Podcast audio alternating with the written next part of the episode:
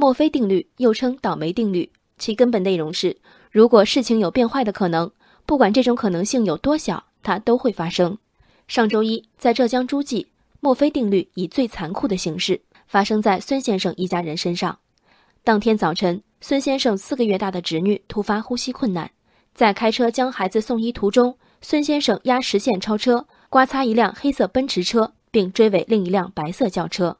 孙先生下车后与奔驰车女车主发生争执，此时交警部门通过监控发现异常，在附近一名执勤交警到达现场后，孙先生得以先将孩子送五百米外的医院，但遗憾的是，孩子的生命没能挽回。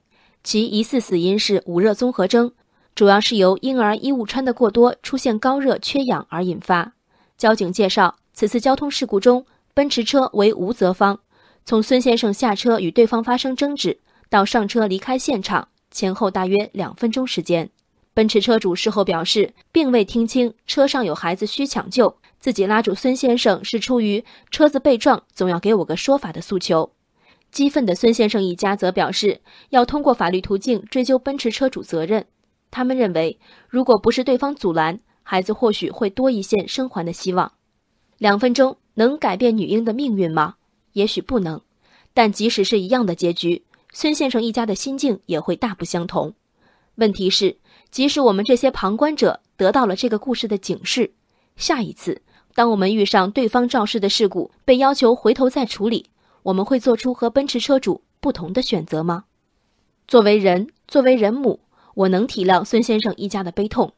孩子的捂热综合征、送医途中的交通肇事和事故车辆争执的两分钟，无一不是人祸。残酷地说，这三者当中，下车耽误的两分钟，恐怕是孩子的不幸中最轻微的一个原因。孙先生们的愤怒中有不足为外人道的自责，在大声说出来的部分中。又有对他人过高的期待，这种期待符合道德的最高要求，却与社会现实和成年人的生活常识有着激烈的摩擦。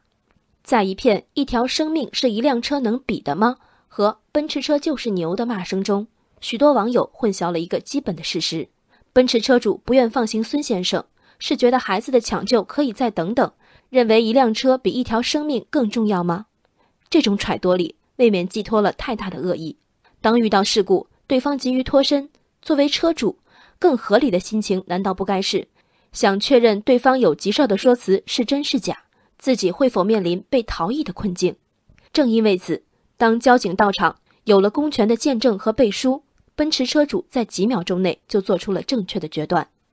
扪心自问，当我们被强行并线的车辆刮擦，我们会在何种情况下以最快速度让对方先行离开现场？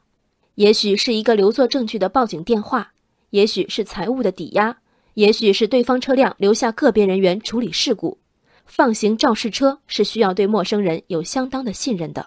在怨恨奔驰车主没有体谅自己的十万火急前，孙先生们除了给出一句让对方将信将疑的理由，还给了别的什么吗？这漫长的两分钟不是被奔驰车主一个人耽搁的。